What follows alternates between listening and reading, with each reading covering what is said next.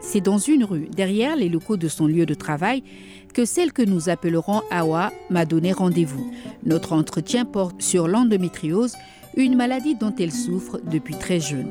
Au début, Awa avait mis la cause de ses douleurs sur le compte de ses menstrues. Dès les premières règles, j'avais des douleurs. Et maman disait ça va passer, ça va passer, on me donnait des antidouleurs. Chaque mois, c'était, j'étais clouée au lit, j'avais du mal à me lever. Je partais à l'école avec les douleurs. Euh, au moment des règles je ne pouvais pas faire le sport. Il y a tout ça. La douleur handicape beaucoup quotidiennement, mais euh, c'est plus dur aussi à supporter au moment des règles. Donc la maladie s'est manifestée pendant la, descente comme ça jusqu'au moment du mariage. C'est là, on dit, après le mariage, tu peux aller consulter. On te donne des médicaments traditionnels aussi.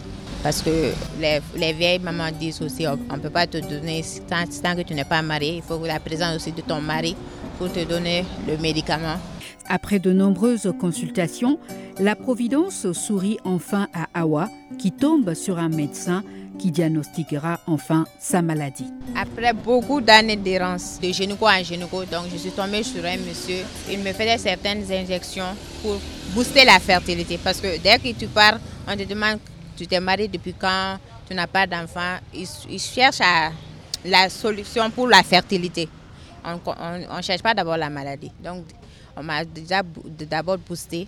Mais les médecins voyaient que ça ne donnait pas échographie euh, et puis radio des trompes. C'est là il m'a dit, ah madame, franchement, vous devez vous faire opérer, parce que vous avez l'endométriose. Alors c'est là que j'ai découvert l'endométriose en 2015. Si Awa tient à garder l'anonymat sur sa maladie, c'est bien parce que l'une des conséquences de l'endométriose, c'est l'infertilité, un sujet toujours tabou dans notre société. Awa ne tient pas en parler à visage découvert. J'ai demandé un peu partout, d'autres personnes disent c'est tabou, d'autres personnes, même les médecins, ne connaissent pas la maladie. Tabou par la société, parce que la femme qui n'enfante pas, elle est comme une sorcière, entre guillemets, pour ne pas trop abuser du mot. Donc c'est tabou à ce niveau. Mais quand on va chez les médecins, les médecins ne connaissent pas. Parce que l'endométriose évolue selon la personne. Les gens n'ont pas les mêmes manifestations, les mêmes. La maladie peut être asymptomatique aussi. Donc les médecins ne connaissent pas. C'est ça le plus grand problème pour moi, à mon avis. La question qui est de tabou, ça, c'est la société malienne en un mot. Mais quelle est donc cette maladie qui touche une bonne partie des femmes, mais qui reste encore méconnue?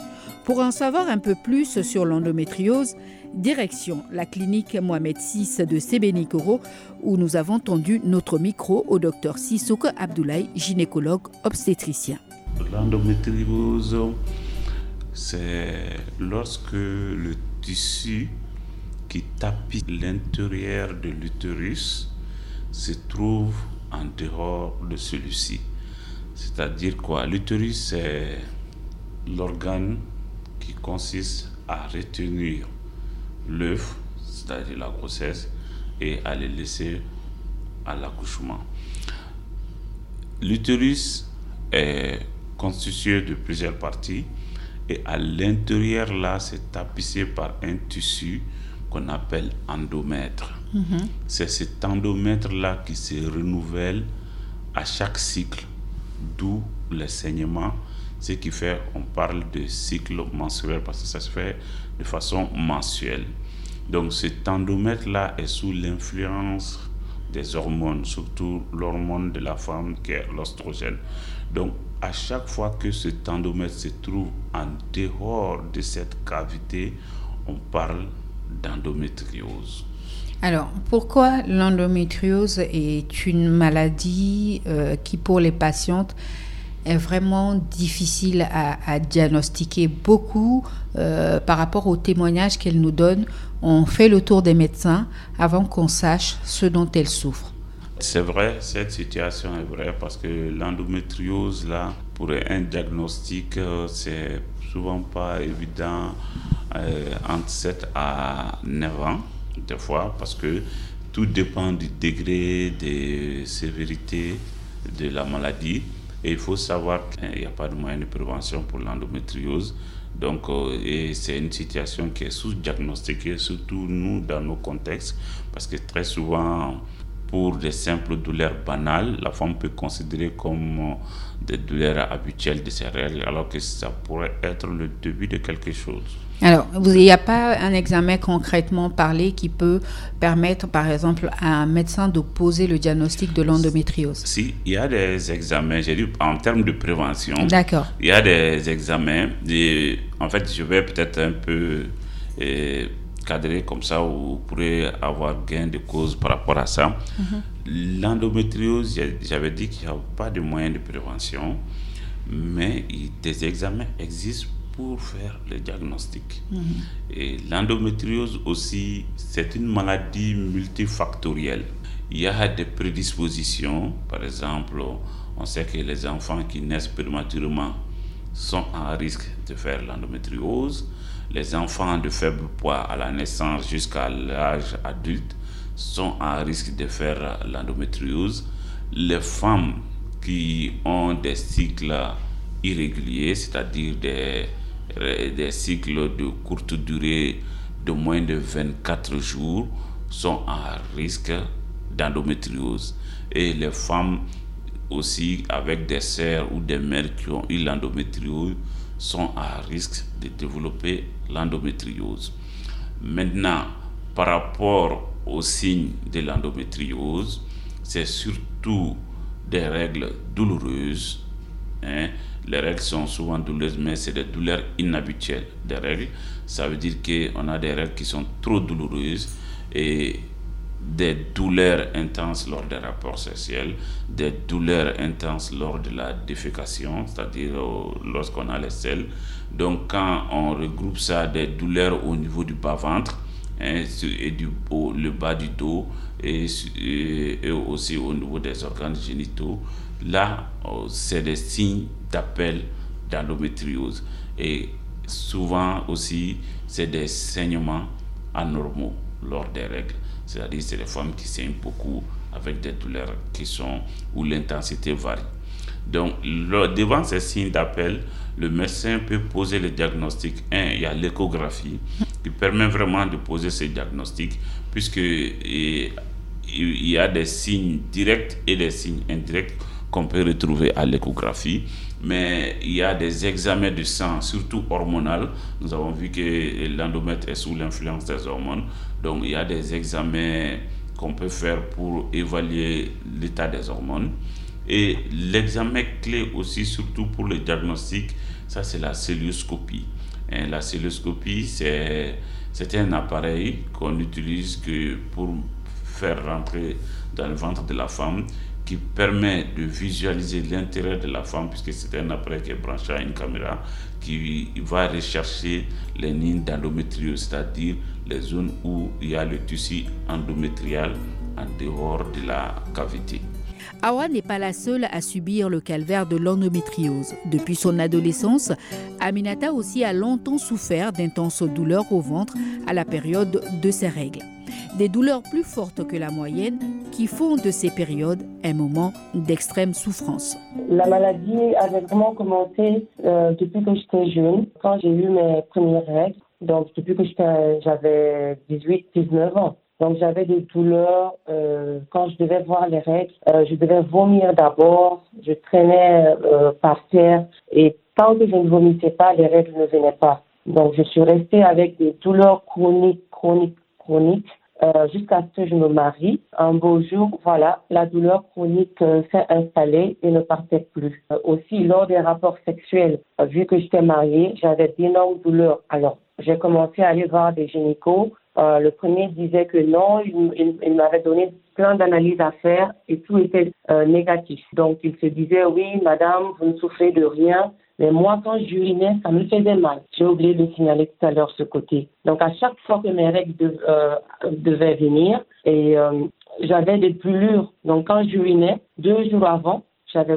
énormément de brûlures. Alors, on me prescrivait des antibiotiques en me disant que j'ai des infections urinaires, mais ça n'avait rien à voir.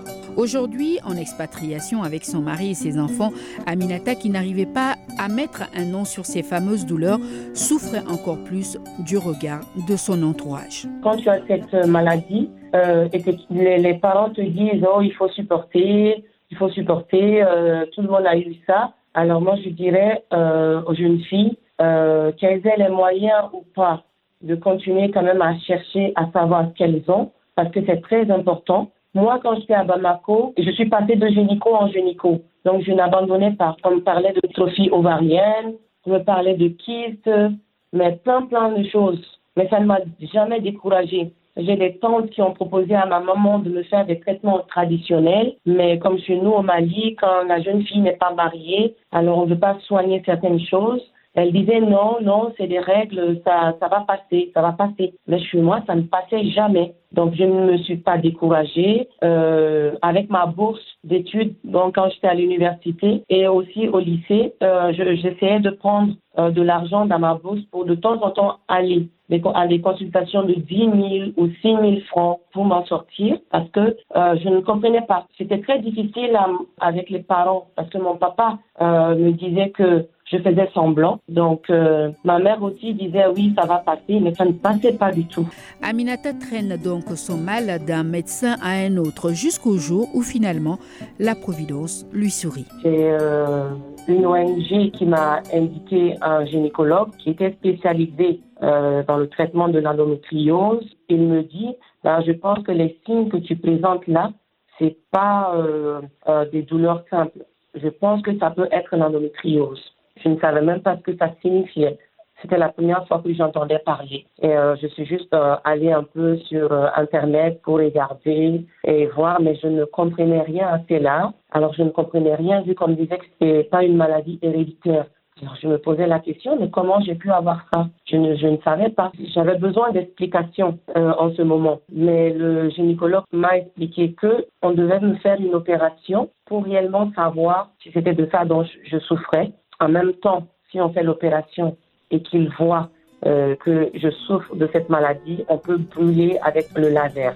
Un diagnostic est enfin trouvé pour le malade d'Aminata qui doit à présent entamer un long traitement qui prendra beaucoup de temps et qui n'est pas sans conséquences. À l'époque, j'étais au Rwanda en expatriation et c'était difficile. Mon entourage me jugeait tout le temps, euh, elle est malade, tout le temps, elle est malade. Non, c'est dans ta tête. J'étais jeune et quand je rentrais à la maison ou que j'avais des amis qui me rendaient visite et qui partaient, je pleurais parce que je me disais non, j'ai pas ça dans la tête. C'est vraiment que j'ai mal et la douleur ne s'arrête plus. J'en peux plus. Donc quand on a pu me dire ce dont je souffrais, ça m'a énormément soulagée, même si le traitement était très lourd. Parce qu'après l'intervention, je devais prendre des médicaments, soit des comprimés, soit des injections à faire tous les mois. Et le prix des médicaments n'est pas donné du tout. C'est hyper cher. Et quand on est dans un pays où tu n'es pas une assurance maladie, c'est difficile. Parce que hum, là où j'étais, je devais faire venir ces médicaments parce qu'on ne trouvait pas là-bas de, de la France ou de la Belgique. Donc du coup, je devais attendre après l'intervention d'avoir euh, accès à ces médicaments-là. Et quand j'ai commencé la prise, les effets secondaires des médicaments, euh, 2 litres d'eau dans la soirée quand tu es couché, alors il y a des insomnies, plein plein d'effets secondaires, mais euh, ça calmait quand même les douleurs. Alors, le meilleur moyen pour être guéri, les gynécos te le disent facilement, c'est de tomber enceinte. Pourtant, quand tu as cette maladie, c'est très difficile de tomber enceinte euh, parce que les médicaments que tu prends, ça t'aide à guérir, mais ça peut aussi détruire ta flore vaginale. Donc, tu as besoin de prendre des compléments alimentaires pour euh, que tout commence à aller mieux et ensuite essayer de tomber enceinte. Voilà. Si pour Aminata, le diagnostic et finalement la prise en charge de sa maladie a représenté un ouf de soulagement, ce ne fut guère le même sentiment pour Awa. Pour son cas, le traitement s'annonçait beaucoup plus complexe. C'est une inquiétude d'abord parce que la maladie n'est pas connue. Après tant, tant, de mois de douleur, tant d'années de douleur, on te dit que tu as une telle maladie, tu ne sais pas trop. Ça n'a pas été un soulagement parce qu'on m'avait dit parler d'intervention. Donc j'avais j'ai une peur de l'intervention. Le médecin ne vous a pas expliqué c'était quoi la maladie? Non, il a seulement dit vous avez l'endométriose. C'est après que je suis partie, j'ai fait mes propres recherches. Parce que ah, au premier il m'a parlé de myome. J'ai des kystes, j'ai des myomes, donc il faut, il faut enlever ça. Mais vous avez l'endométriose aussi. L'endométriose était en plus des myomes et des kystes. On continue toujours avec le traitement, malheureusement. Étant l'endométriose, on est avec et puis on meurt avec. J'ai fait les premières interventions en 2016. Ça n'a pas trop suffi. Peut-être qu'il y a eu des erreurs médicaux, je sais, et médicales du moins, je ne sais pas trop. Après ça, on a continué les traitements de fertilité, ça n'a pas marché. En 2018 aussi, j'ai été opérée d'urgence encore à cause des douleurs qui s'étaient aggravées en 2016 et 2018. Après, j'ai tenté la fertilité, ça n'a pas marché. 2021, une petite intervention encore. On, me dit, à, cause des adhérents liés à l'endométriose, euh, il y a l'utérus est coulé à un paroi, je ne sais quoi. Donc, si on doit m'opérer, il y a un risque de perforation au niveau de l'utérus. En plus du lourd traitement à supporter, Awa doit affronter un autre défi, le regard de la société.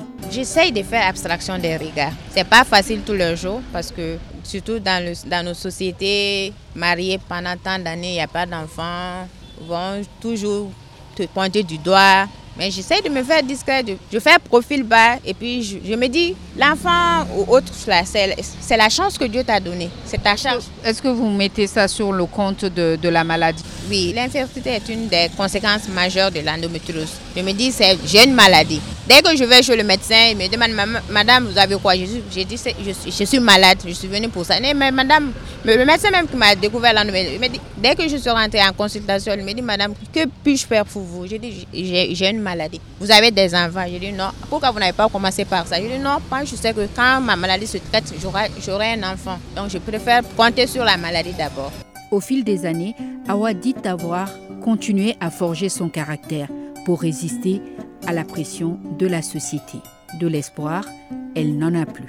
Ah, espoir en tant que tel actuellement, j'en ai pas beaucoup, franchement. Mais je me suis dit, Dieu est fort, il peut avoir des bébés, un bébé miracle, on ne sait jamais je me traite. C'est pas pour autant que je veux me laisser aller par la maladie, mais je me traite tous les jours. Je fais ce que je peux pour supporter la douleur. De son côté, sur un autre continent, c'est plutôt la joie et le bonheur.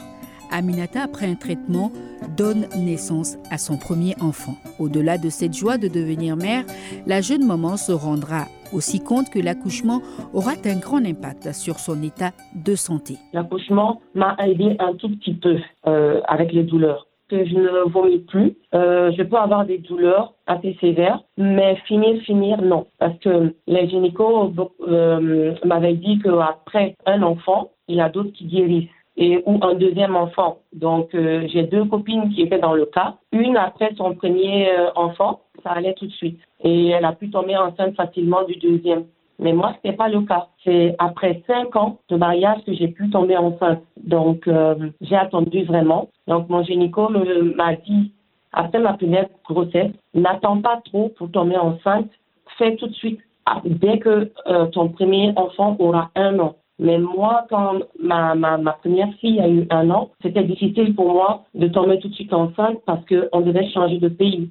Donc, du coup, j'ai dû attendre euh, deux ans et quand j'ai réessayé, ça n'allait plus. Alors là, il fallait encore d'autres traitements et encore un peu plus lourd pour pouvoir tomber enceinte. Mais je suis arrivée qu'après sept ans. Donc, entre ma première fille et la deuxième, il y a sept ans de différence. Après la naissance de la deuxième, euh, j'ai beaucoup plus d'amélioration. Donc, les douleurs sont moins intenses, mais pour réellement m'aider, il y a euh, une pilule, une dose très élevée. Je ne dirais pas le nom parce que il faut passer par un médecin pour avoir cette prescription. Et donc, cette pilule-là, il y a mon gynéco qui me le prescrit tout le temps. Et c'est ça qui arrive à calmer mes douleurs. Donc, du coup, j'ai mes règles qui viennent régulièrement maintenant et euh, avec moins de douleurs. Awa, quant à elle, garde toujours espoir d'avoir la chance un jour de devenir maman. Mais pour le moment, seul le traitement de sa maladie compte à ses yeux. Je ne peux que prendre des médicaments pour traiter la douleur, mais la maladie en tant que telle, elle est là. Elle évolue de jour en jour et je n'ai pas les moyens de, de stopper ça. Selon le docteur Sissoko, l'endométriose peut aussi se présenter sous une autre forme. Dans ce cas, le traitement se fera en fonction de la spécificité de l'atteinte. Il y a un traitement qui existe par rapport à l'endométriose.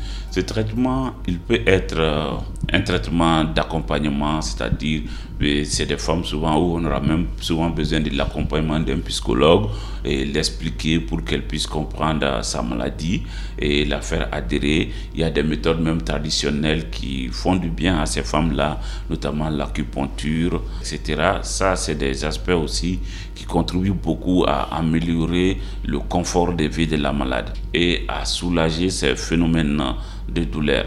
Et sur le plan médical, il y a un traitement médical qui existe, hein. il y a un traitement chirurgical qui existe, hein, vraiment souvent pour améliorer, diminuer les symptômes. Là, on a souvent besoin d'antalgiques, d'anti-inflammatoires, qui sont des médicaments qui vont atténuer ces douleurs et aussi pour le, traitement par rapport à la maladie elle-même, on peut être amené à utiliser des hormones, c'est-à-dire des progestatifs et même des fois des pilules contraceptives. Parce que l'endométriose, c'est une maladie de la femme en activité génitale, c'est-à-dire celle qui voit les règles. Elle est presque inexistante à la ménopause. Donc, c'est les femmes qui sont qui voient les règles, c'est une maladie de ces femmes. Donc le traitement passe souvent par ces progestatifs qui, comme je l'avais dit tantôt, c'est souvent sous l'action de l'ostrogène. Les progestatifs, c'est des anti-ostrogènes qui permettent de minimiser l'action des ostrogènes parce que l'ostrogène permet de proliférer. Donc avec l'endométriose, il y a un excès de prolifération. Donc les progestatifs, quand on les utilise, c'est des anti-ostrogènes qui vont inhiber eh, l'action de ces ostrogènes. Des fois, on peut utiliser les pilules contraceptives. Le traitement est souvent personnalisé. On peut utiliser les pilules contraceptives qui contiennent et des progestatifs et des ostrogènes. Maintenant, en plus, des fois, selon certains cas, comme je l'avais dit tantôt, il peut y avoir des adhérences qui peuvent faire des obstacles. On peut faire euh, même une laparoscopie, c'est-à-dire une celluloscopie. C'est des appareils qu'on fait rentrer dans le ventre sans ouvrir, qui va chercher les nids d'endométriose avec les lasers au COD, on permet de détruire ces nids et ça permet d'atténuer la symptomatologie et vraiment d'améliorer le confort et d'améliorer même le pronostic par rapport à la fertilité. Et souvent, si malgré tous ces moyens, la maladie résiste, et le traitement ultime des fois, c'est l'ablation de l'utérus. C'est-à-dire enlever, faire une intervention, enlever carrément l'utérus. Si la prévention de l'endométriose est un exercice difficile, des mesures peuvent cependant être prises dès l'apparition de certains signes chez la femme. À chaque fois qu'il y a des situations inhabituelles, de s'adresser aux spécialistes à la question pour une prise en charge. Vous savez, nous sommes dans un pays où la culture médicale est très faible et souvent on banalise tout. Une femme en temps normal, même si tu n'as rien, ce serait bien de faire une visite gynécologique au moins une fois dans l'année, au moins une fois, même s'il n'y a rien.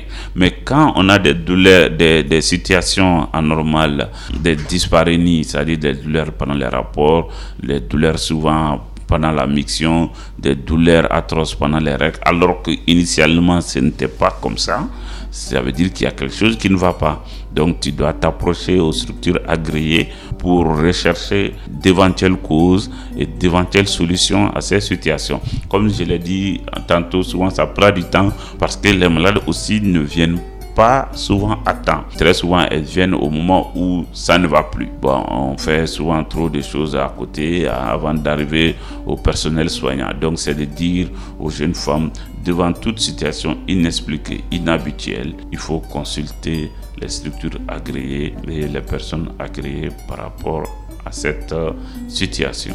Awa et Aminata ont une chose qui leur tient à cœur toutes les deux, c'est faire connaître la maladie, chacune à leur façon. J'ai été motivée par une dame qui, est en souffrance comme moi. Donc elle m'a demandé de pourquoi pas réunir certaines femmes à mon niveau. J'en ai connu, mais pour le moment, elles aussi, euh, elles ont, certaines ont découvert leur maladie un peu tôt ou un peu tard comme moi. Elles essayent d'abord de s'informer, de mieux connaître la maladie. Donc on essaye de les sensibiliser une à une par les moyens qu'on a d'abord, étant donné que nous sommes peut-être euh, pas 10, mais on essaye de communiquer entre nous pour voir ce qu'il y a lieu de faire. Pourquoi pas continuer jusqu'à l'association, mais pour le moment, elles se disent incomprises par la société. Pour que les femmes sachent aussi, ce n'est pas une malédiction en soi. Et puis aussi pour que des sœurs comme moi qui en souffrent puissent sortir du silence. Avoir mal pendant les règles, certes c'est vrai, mais avoir extrêmement mal, c'est pas normal. Pousser aussi les gynécologues quand la dame part en consultation, vous avez des douleurs, de ne pas minimiser la chose pour que la maladie puisse être connue et puis pourquoi pas avoir des traitements, avoir des subventions pour mieux aider les femmes à supporter la douleur au fait.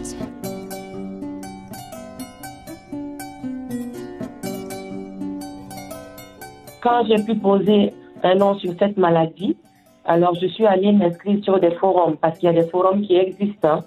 et euh, dans tous les pays, même au Mali, on peut avoir accès à, ces forums-là. Quand on tape sur Google endométriose forum, et donc il y a des groupes, je me suis inscrite et il y avait des, dames qui souffraient de ça, et même sur Facebook.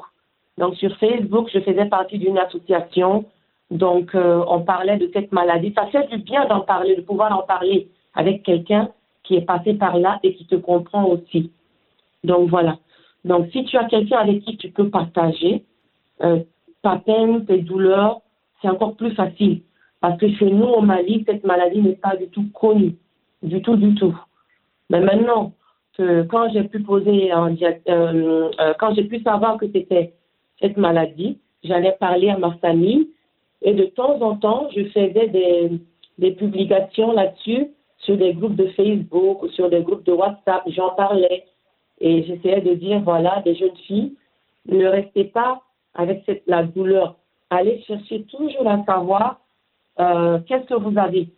Parce que on est là, on se dit, ah oui, c'est les règles, ah oui, c'est les règles douloureuses, alors que tu peux souffrir de cette maladie et tu ne le sais pas. Et ça va affecter beaucoup euh, ta vie quand tu seras marié. Parce que tu te mets à penser à, avoir, à faire des enfants et c'est en ce moment que tu te rends compte que c'est difficile. Il y a des belles, il y a des, belles familles qui n'acceptent pas. Donc euh, moi, bon, je peux dire en même temps que j'ai eu la chance avec euh, ma belle famille et ça traînait. Donc je faisais pas d'enfants, mais voilà, on en discutait et c'était facile. Mais je sais que pour d'autres, c'est pas facile. Parce que chez nous, j'ai eu une amie, euh, une amie malienne qui vit maintenant à l'extérieur. C'est là-bas qu'elle a pu savoir aussi. Mais sa belle famille euh, ne voulait plus d'elle parce qu'elle n'arrivait pas à faire d'enfants.